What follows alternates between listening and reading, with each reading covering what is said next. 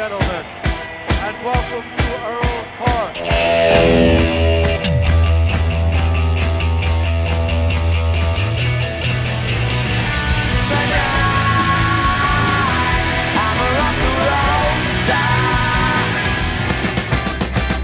London calling to the faraway towns.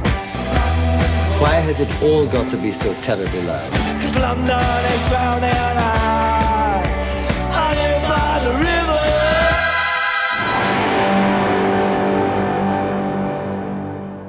Boa noite e sejam bem-vindos a mais um London Calling.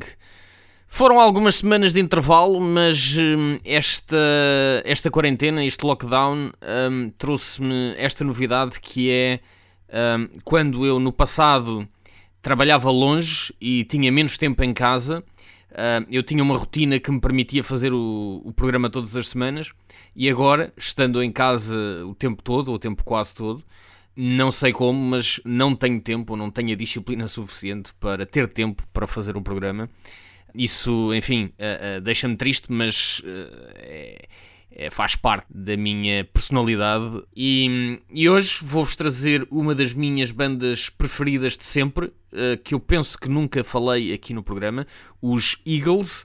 Os Eagles foram apresentados em 1997, talvez 98, por uma cassete do, do meu pai, ou uma cassete que ele tocava no carro, com o, uh, uma gravação do CD The Very Best of the Eagles.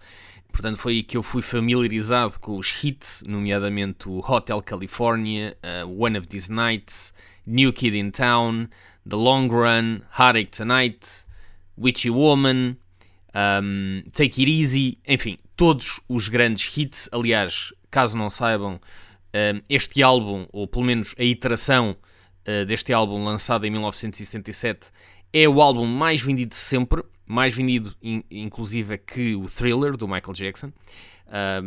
Enfim, para ter uma ideia de- de- da dimensão que os Eagles têm em termos de, de vendas a nível mundial.